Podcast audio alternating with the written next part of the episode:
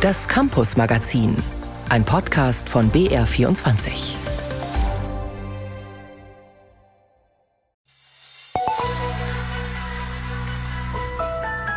Der letzte Tag in der ersten Klasse. Wir kriegen unser Zeugnis. Da steht so, wie wir in Deutsch und Mathe oder HSU gut waren. Herzlichen Glückwunsch zu deinem ersten Zeugnis. Ein ganz besonderes und aufregendes Schuljahr ist zu Ende. Am Freitag gab es für die Erstklässler und auch alle anderen bayerischen Schülerinnen und Schülern Zeugnisse.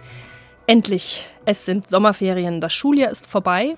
Übrigens das erste Schuljahr wieder ohne Corona-Einschränkungen. Zeit, Bilanz zu ziehen. Unter anderem im Gespräch mit dem Bildungsforscher Klaus Zierer. Und wir berichten über ganz andere Schuljahre in Syrien. Seit meiner Kindheit, seit ich in erster Klasse war, habe ich die Schule so gehasst. Erste Erlebnis meines Lebens wurde ich von der Lehrerin geschlagen. Der Syrer Badi Cliff erzählt aus seinem Leben und zeigt so bayerischen Schülerinnen und Schülern, wie gut sie es haben, in einer Demokratie zu leben. Wir haben ihn begleitet.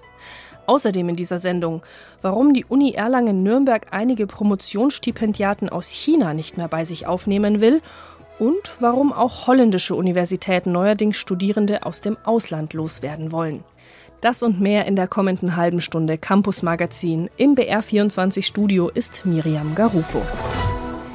Endlich Sommerferien. Endlich abhängen, Freunde treffen, dürften sich viele der knapp 1,7 Millionen bayerischen Schülerinnen und Schüler seit gestern gedacht haben. Das vergangene Schuljahr brachte ihnen wieder ein wenig Normalität zurück. Die Corona-Einschränkungen fielen weg, Klassenfahrten und Schulaufführungen waren wieder möglich. Der Bayerische Lehrer- und Lehrerinnenverband betrachtet allerdings die Personalsituation an den Schulen weiterhin mit großer Sorge. Außerdem gäbe es noch große Defizite bei den Schülern. Florian Pfalz-Eder war am Zeugnistag in einer Grundschule in der Nähe von München und hat vor Ort mit den Lehrkräften und Kindern Bilanz gezogen. Es ist 20 vor 8 in der Kammerloher Grundschule in Ismaning im Klassenzimmer der 1C. Heute ist gleich Doppelpremiere. Für die 23 Erstklässlerinnen und Erstklässler sind es die allerersten Zeugnisse. Ebenso für Klassenlehrerin Imke Berg. Ein ganz besonderer Tag, weil es auch meine erste Zeugnisausgabe ist für die Kinder. Sie schließt gerade ihr Referendariat ab, die letzte Etappe ihrer Lehrerausbildung. Viertel vor acht. Die ersten Schülerinnen und Schüler kommen an. Es ist deutlich wuseliger und lauter als sonst, sagt Imke Berg. Schließlich ist heute ein besonderer Tag. Wir kriegen unser Zeugnis, sagt Julius. Wie so ein Zeugnis aussieht, frage ich seine Mitschülerin Nora. Da steht so, wie wir es zum Beispiel gemacht haben, wie wir in Deutsch und Mathe oder HSU gut waren. Ja. Nach Begrüßung und Sitzkreis, es wird ernst. Die Kinder kramen aus ihren Schulranzen Klarsichtfolien oder Zeugnismappen mit Einhorn oder Dinosaurier drauf. Ah super, du hast die wuselig ist und alle Kinder jetzt hier mit ihren Folien so rummachen, legst du die bitte mal oben an deinen Tisch und deine Mappe auch. Dann geht es los. Nacheinander ruft Imke Berg die Erstklässler auf. Herzlichen Glückwunsch zu deinem ersten Zeugnis. Super. Julius. Nur wenige Minuten und alle haben ihre Zeugnisse. ähm, das war toll. Findet Julius. Zu den Zeugnissen hat jeder noch eine Karte von Frau Berg bekommen. Freue dich darüber, was du schon alles geschafft hast. Denke immer daran, du bist wunderbar. Du bist etwas Besonderes. Du bist perfekt, so wie du bist. Die Botschaft will Klassenleiterin Imke Berg ihren Schülern auch weiter mitgeben. Allerdings, im nächsten Schuljahr beginnt für die Kinder eine neue Phase. Ab dem zweiten Halbjahr der zweiten Klasse werden sie benotet. Dann beginnt das Rennen um den Übertritt. Kommt ein Kind ans Gymnasium, an die Real- oder die Mittelschule. Gerade das letzte, das vierte Schuljahr wird für viele sehr anstrengend. Wir mussten halt sehr viel lernen, weil wir sehr viel Proben geschrieben haben. sagt Quirin aus der 4C über sein letztes Grundschuljahr. Für ihn geht es nächstes Jahr ins Gymnasium, genauso wie für seine Klassenkameradin Amelie. Ja, ich freue mich schon auf die neue Schule, aber ich bin auch traurig, diese Schule zu verlassen, weil immer wenn ich Bücher lese, wo Schulen drin vorkommen, dann denke ich immer an diese Schule, aber ich freue mich auch schon. Es ist eben auch für die Viertklässler heute ein ganz besonderer Tag. Sie haben viel geschafft und im September beginnt ein ganz neuer Lebensabschnitt. Dazu gehört auch ein bisschen Abschiedsschmerz. Jetzt aber freuen sie sich auch über ihre Zeugnisse und die wohlverdienten Ferien. Also wir gehen nach Italien. Ich fahre nach Allgäu mit meinen Eltern. Und ich zu meinen Oma und Opa. Davor aber gibt es noch einen Programmpunkt heute. Für die Viertklässler hat sich die ganze Schule im Pausenhof aufgestellt, zum Spalier. Da dürfen jetzt alle Viertklässler durch. Es ist ein gebührender Abschied in den Sommer und von der Schule, an der sie vier Jahre lang gelernt haben. Eine Reportage vom letzten Schultag von Florian Pfalzeder aus einer Grundschule in der Nähe von München. Da schließt sich gleich mal die Frage an, was sagen diese Zeugnisse eigentlich aus? Und wenn jetzt Sommerferien sind, verlernen die Schülerinnen und Schüler vieles wieder oder ist jetzt auch mal gut? Also Pause fürs Hirn ist wichtig. Vor der Sendung habe ich gesprochen mit einem, der es wissen muss, Professor Klaus Zierer, Schulforscher von der Uni Augsburg. Guten Tag, Herr Professor Zierer. Hallo. Wie aussagekräftig sind denn nun die Zeugnisse über den Wissensstand von Kindern und Jugendlichen?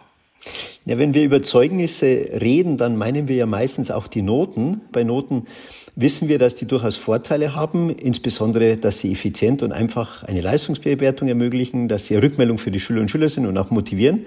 Und gleichzeitig wissen wir, dass wenn die Noten nicht transparent gegeben werden, wenn es nicht pädagogisch passiert, diese Vorteile schnell zum Nachteil werden, dass sie auch Druck und Stress erzeugen können. Und insofern kommt es bei den Noten, wie so oft bei pädagogischen Maßnahmen, eigentlich darauf an, in welchem Setting die gegeben werden. Werden die sinnvoll gegeben, dann sind sie durchaus aussagekräftig. Passiert es eher pädagogisch weniger professionell, dann sind Noten und damit auch Zeugnisse ein Stück weit wertlos. Lange Zeit hieß es ja, dass in den Corona-Zeiten die Zeugnisse nicht ganz so aussagekräftig waren, weil die Kinder dort eher mitgezogen worden seien, trotz der Wissenslücken, die sie da hatten. Weshalb es zum Beispiel letztes Jahr in den Sommerferien sehr viel Geld aus der Politik gab, um Nachholkurse in den Ferien anzubieten für Kinder und Jugendliche. Inzwischen hört man kaum mehr was davon.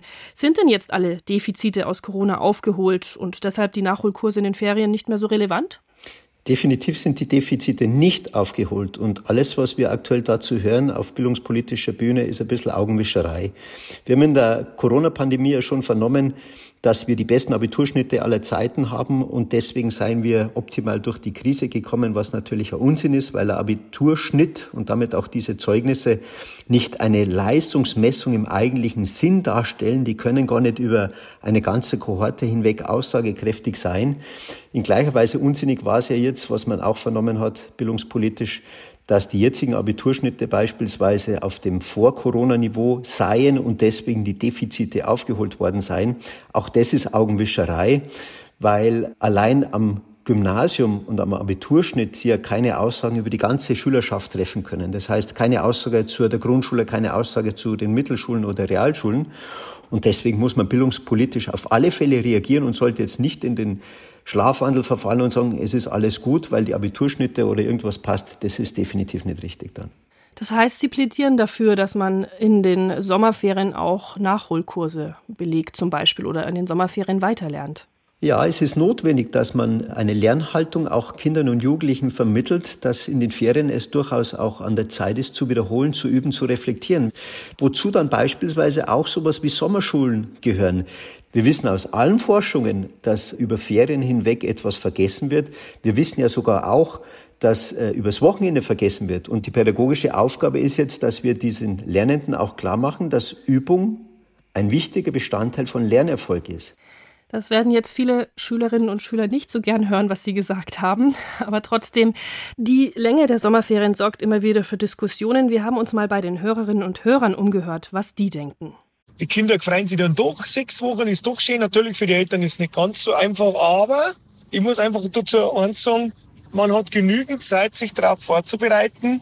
In Österreich sind es sogar neun Wochen. Sechs Wochen lang Kinder zu bespaßen und zu schauen, kriegt man Urlaub oder wie kriegt man die Kinder unter, was macht man, das ist tierisch schwer. Die Kids haben Langeweile, sitzen wenn dann nur vorm Handy oder vorm Fernseher oder vor der Konsole. Deswegen, also ich denke, dass vier Wochen definitiv reichen würden. Also ich bin alleinerziehende Mutter, meine Tochter ist jetzt in der zweiten Klasse. Trotzdem kriege ich das jedes Jahr irgendwie hin. Zum Glück hat immer die erste und die letzte Woche der Hort noch offen und ja, es gibt dann einfach Ferienprogramm. Also, Vielen Eltern sind sechs Wochen offenbar zu lang. Wir haben auch gehört, dass viele auf Ferienbetreuungen vom Hort oder von der Stadt oder von der Kommune angewiesen sind. Die kostet aber. Ist es also am Ende wieder mal eine Frage des Geldbeutels, ob die Kinder erholt, gefördert aus den Ferien starten, weil ich meine, Nachholkurse kosten ja zum Beispiel auch was, oder eben dann nicht gefördert oder sogar mit Defiziten?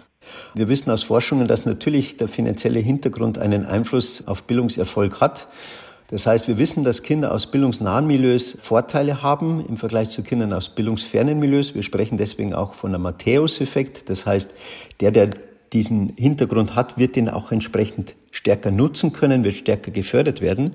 Und die Frage, die sich hier aus bildungspolitischer Sicht dann stellt, ist, wie kann es uns gelingen, dass diese Unterschiede nicht durch das System vergrößert werden. Und deswegen muss man Kinder unterstützen, die beispielsweise überhaupt keine Angebote haben, wo die Eltern keine Zeit haben, wo die finanziellen Möglichkeiten nicht da sind, durch Ferienprogramme, durch schulische äh, Sommerschulen, durch Angebote, die in Vereinen stattfinden, dass auch diese Kinder die Möglichkeiten haben, an kultureller Teilhabe an Bildungsprojekten, um so auch die Zeit entsprechend nutzen zu können. Sagt der Schulforscher Professor Klaus Zierer von der Uni Augsburg. Herr Professor Zierer, vielen Dank für das Gespräch. Ich danke Ihnen. Vielen Dank.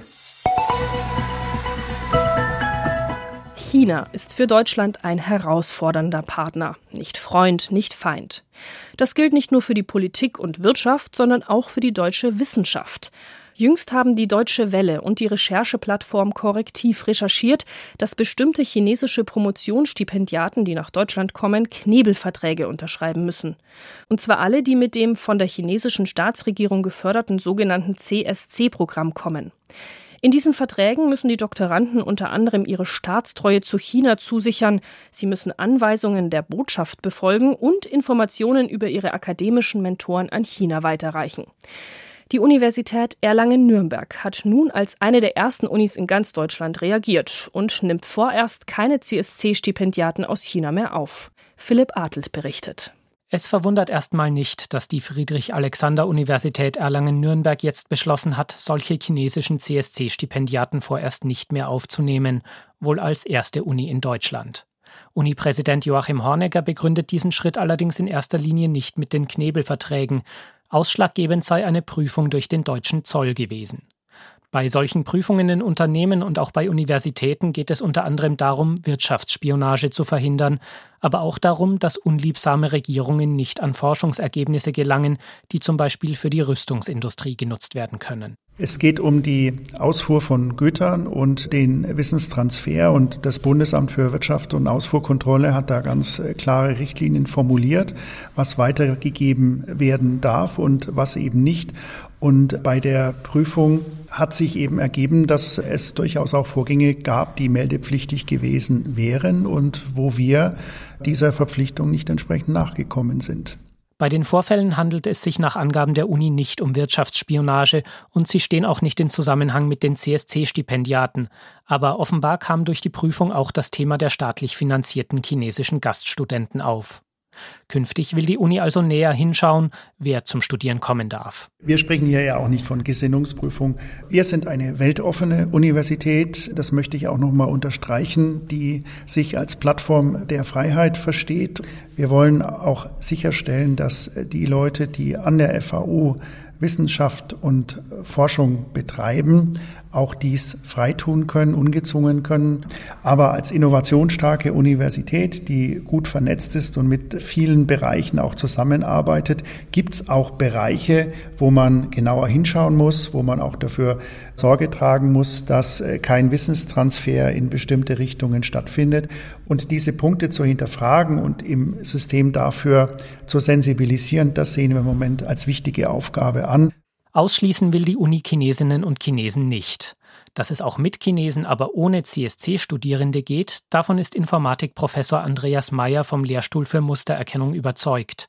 Dort hatten sie den letzten CSC-Doktoranden vor mehr als zehn Jahren und damals tatsächlich keine guten Erfahrungen gemacht. Stattdessen setzt das Institut jetzt lieber auf Masterstudierende aus China. Dass die eben über so einen Masterabschluss, wenn die zwei Jahre im Land sind, einfach viel, viel besser mit der Mentalität und Arbeitsweise in Deutschland zurechtkommen. Und da können wir dann auch nach zwei Jahren Zusammenarbeit halt auch hervorragend einschätzen, wie gut die Zusammenarbeit in Zukunft laufen wird. Nicht betroffen sind Studierende mit einem deutsch-chinesischen Kooperationsstipendium. Und die rund 50 CSC-Studierenden, die bereits an der Uni sind, werden nicht rausgeworfen. Unipräsident Hornegger. Mir ist es an der Stelle auch wichtig zu unterstreichen, dass die Doktorandinnen und Doktoranden, die wir heute mit einem CSC-Stipendium an der FAU haben, größtenteils sehr tüchtige und sehr talentierte Wissenschaftlerinnen und Wissenschaftler sind. Die haben sich bei mir gemeldet. Ich stehe auch in Kontakt mit den Doktorandinnen und Doktoranden aus China und es gibt Gesprächsbedarf. Hornegger schließt auch nicht aus, dass künftig wieder CSC-Studierende kommen dürfen, wenn sie die strengere Prüfung durchlaufen haben. Krieg, Diktatur, Unterdrückung, Angst, seine Meinung öffentlich zu sagen oder zu posten, Angst vor staatlicher Gewalt. All das klingt bedrohlich. Für Menschen aus autokratischen Staaten ist das bedrohlich, weil Realität. Viele Geflüchtete, die bei uns in Deutschland leben, schätzen daher die Demokratie bei uns sehr. Manchmal sogar mehr als so mancher deutscher Bürger. Der aktuelle ARD-Deutschland-Trend zeigt, nur noch die Hälfte der Deutschen ist mit der Demokratie hierzulande zufrieden. Das kann nicht sein, findet zumindest Badi Cliff. Er stammt aus Syrien und will jetzt deutschen Kindern und Jugendlichen zeigen, wie gut und wichtig Demokratie ist. Ein Video. Darauf zu sehen eine Lehrerin, die einen Grundschüler mit einem Stock auf den Hintern schlägt. Die Aufnahmen stammen aus Syrien, genauso wie Badi Cliff. Er erzählt den rund 200 Schülern der 9. und 10. Klasse in der Turnhalle des Ruperti-Gymnasiums in Mühldorf am Inn von seiner Lebensgeschichte. Seit meiner Kindheit, seit ich in erster Klasse war, habe ich die Schule so gehasst. Erste Erlebnis meines Lebens wurde ich von der Lehrerin geschlagen. Wer zum Beispiel zu spät zur Schule kommt, wird geschlagen. Bis heute erzählt er. Badi Cliff ist in der syrischen Stadt Hama aufgewachsen. 2011 demonstriert er gegen das Assad-Regime. Im selben Jahr startet der Bürgerkrieg. Er beginnt Fotos und Videos von den Kriegsgeschehnissen zu machen und verkauft diese an internationale Nachrichtenagenturen wie Reuters. Einige davon zeigt er den Schülern, darauf zu sehen zerstörte Schulen, Menschen, die nach Bombenanschlägen alles verloren haben. Alles wie in Syrien waren, alles wie Kinder, wir verstehen nicht, was wir vor unserer Zukunft haben, was auf uns kommen wird. Und da gebe ich einen Augenblick von meiner Erfahrung und der Zustand in Syrien, um das hier in Deutschland und Europa zu vermeiden, um bessere Zukunft vor allem zu haben. Frieden, Demokratie, Meinungsfreiheit. Keine Selbstverständlichkeit, weiß Badi Cliff, denn in seiner Heimat wurde er unterdrückt, vom syrischen Geheimdienst mehrmals eingesperrt und gefoltert. Als der IS ein Kopfgeld auf ihn setzt, flieht er 2015 nach Deutschland. Den Schülern von dieser Lebensgeschichte zu erzählen, eine Herausforderung, doch es gibt ihm auch Kraft.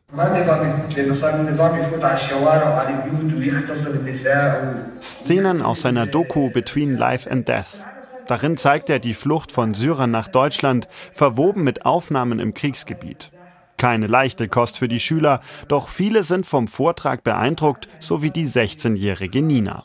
Ich meine, man trifft ja nicht immer jemanden, der das miterlebt hat und man kriegt zwar Nachrichten, aber das ist ja nicht von jemandem erzählt, der diese Erfahrung für sich selber gemacht hat. Deswegen ist es einfach was ganz Neues. Verschiedene Perspektiven aufzeigen, für das Thema Demokratie und Politik sensibilisieren.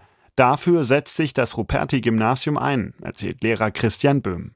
In Zusammenarbeit mit der Hans-Seidel-Stiftung wird seit 2016 jährlich der Thementag Politik veranstaltet. Und wir hatten beim ersten Thementag schon das Thema Flucht und Migration. Und da war uns auch schon wichtig, dass wir nicht nur Experten einladen, sondern eben auch Menschen, die selbst betroffen sind. Und das scheint zu funktionieren. Ich würde schon sagen, dass es was verändert hat, weil ich früher ein bisschen anders über Geflüchtete gedacht habe und dass ich jetzt das auf jeden Fall mehr verstehen kann, wieso man aus so einem Land flüchtet. Wenn man mal so dann vor allem jemanden hört, der wirklich in Syrien aufgewachsen ist, dann schon ziemlich froh ist, dass man hier eine Demokratie hat. Froh, hier in Deutschland zu leben, in München studieren zu dürfen und weiter an der Karriere als Filmemacher zu arbeiten, ist auch Buddy Cliff. Gleichzeitig ist es ihm wichtig, gerade jungen Menschen mitzuteilen, dass man sich für Frieden, Demokratie und Meinungsfreiheit permanent einsetzen muss. Wenn wir uns nicht bewegen, dann finden wir Raketen auf der Straße. Das ist unsere Aufgabe als Menschen. Nicht nur als Deutscher oder Syrer oder Ukrainer oder, oder als Menschen. Daniel Peter über Demokratiebildung in Bayern. Von einem Menschen, der weiß, wie es ist, wenn es keine Demokratie mehr gibt. Ein interessantes Studium im Nachbarland auf Englisch und an einer international renommierten Uni klingt sehr attraktiv. Wer jetzt nicht nur das Schuljahr beendet hat, sondern vielleicht sogar schon das Abi in der Tasche hat, denkt vielleicht gerade darüber nach. Besonders viele renommierte Studiengänge auf Englisch haben die Niederländer zu bieten. Und deshalb werden die geradezu überrannt.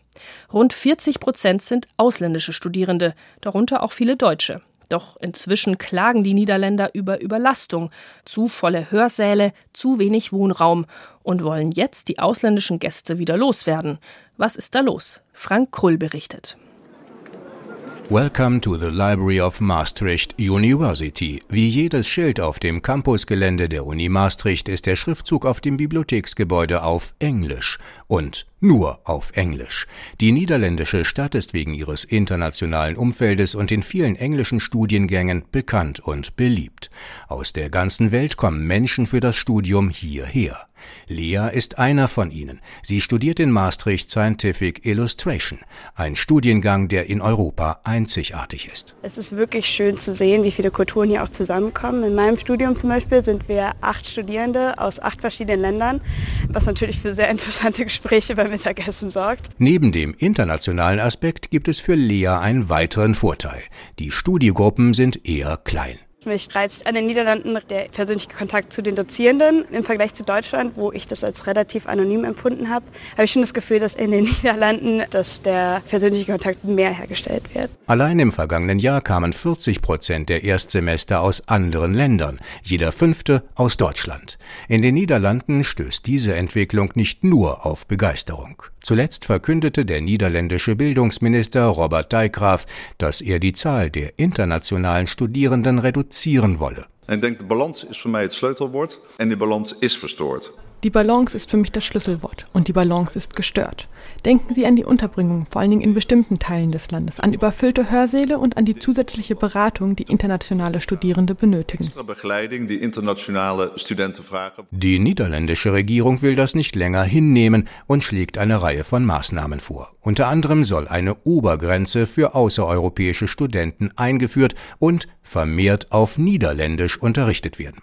Die Universitäten sehen das Vorgehen der Regierung kritisch. Der Gesetzentwurf enthält zu viele Unklarheiten. Die Universität Maastricht hat seit Jahrzehnten ein internationales Profil. Eine Überlastung befürchten wir nicht. Wir sind das gewöhnt und schätzen die große Internationalität. Erklärt Kohn Auchustein, ein Sprecher der Universität Maastricht.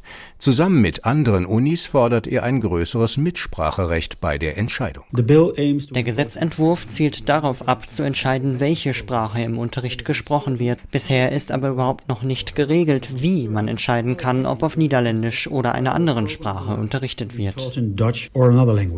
Aktuell sind oft ganze Studiengänge ausschließlich auf Englisch. Ein Sprachzertifikat in Niederländisch brauchen die Studierenden nicht. Ein Wechsel der Unterrichtssprache würde für Studierende die Eintrittsbarrieren zum Studium extrem erhöhen. Wenn ich ein Niederländisch-Zertifikat gebraucht hätte, hätte ich wahrscheinlich von einem Studium in den Niederlanden abgesehen, weil ich während einem stressigen Bachelorstudium nicht nebenbei die Kapazität habe, mich in eine neue Sprache einzulesen. Lea kann zwar verstehen, dass es Regelungen braucht, sie findet aber, dass gerade die Internationalität das Studium ausmacht. Ob das Gesetz überhaupt kommt, ist noch nicht ausgemacht, denn in diesem Herbst finden in den Niederlanden Neuwahlen statt und unklar ist, wie eine mögliche neue Regierung mit der Idee umgeht. Und wer jetzt als Abiturient vielleicht tatsächlich abgeschreckt ist und nicht weiß, wo man studieren und vor allem was man studieren könnte und was es überhaupt alles für Studienfächer gibt, dem sei unser BR-YouTube-Kanal Alpha Uni empfohlen. Dort stellen wir Studiengänge und dazu passende Berufe vor. Zu finden auch in der ARD-Mediathek. Am kommenden Sonntag hören Sie statt des Campus-Magazins hier auf BR24 den ersten Teil unseres Dreiteilers Inside Klimaprotest. Wie tickt die letzte Generation? Die kommenden drei Sonntage jeweils um 15.30 Uhr auf BR24.